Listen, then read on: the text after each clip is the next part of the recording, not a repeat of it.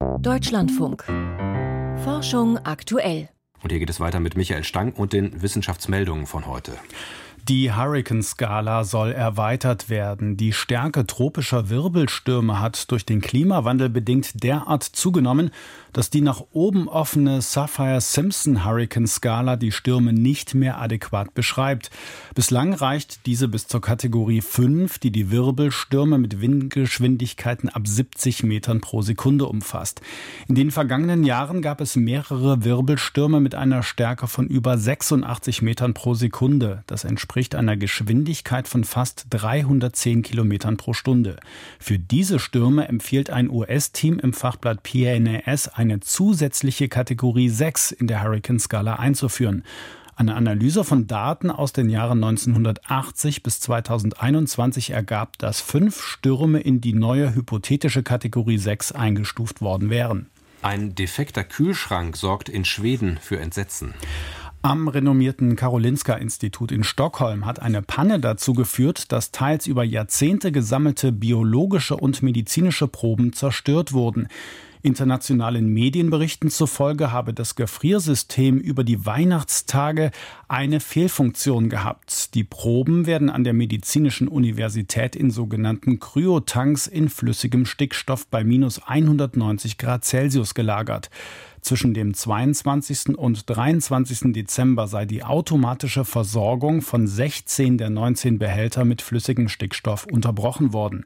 Die Tanks können bis zu vier Tage ohne Nachschub auskommen. Durch die Feiertage wurde das Problem aber offenbar erst nach fünf Tagen entdeckt. Eigentlich hätte bei dem Ausfall ein automatischer Alarm erfolgen sollen. Das passierte jedoch nicht. Die in Brandenburg niedergegangenen Meteoriten entpuppen sich als seltene Exemplare. Am 21. Januar hatte ein Asteroid nordwestlich von Berlin nahe Ribbeck die Atmosphäre durchschlagen.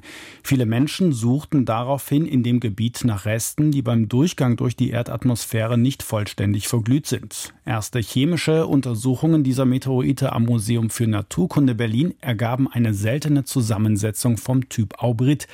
Die Ergebnisse der Klassifikation wurden bei der Internationalen Nomenklaturkommission der Meteoritical Society zur Prüfung und Bestätigung eingereicht. Vulkanausbrüche könnten die Entwicklung des Lebens auf der Erde vorangebracht haben.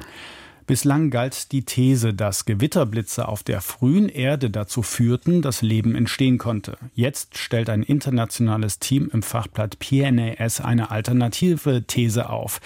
Denn die Forschenden haben signifikante Mengen Stickstoff in vulkanischen Ablagerungen gefunden. Demnach könnten vulkanische Blitze zur Freisetzung des Elements geführt und dadurch die Entstehung von Leben ermöglicht haben. Auf dem Land sterben mehr Menschen durch Herzinfarkt als in den Städten.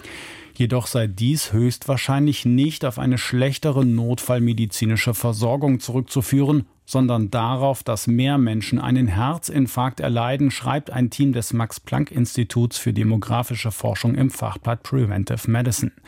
Die Forschenden hatten 101 sehr ländliche und 67 sehr städtische Gebiete miteinander verglichen.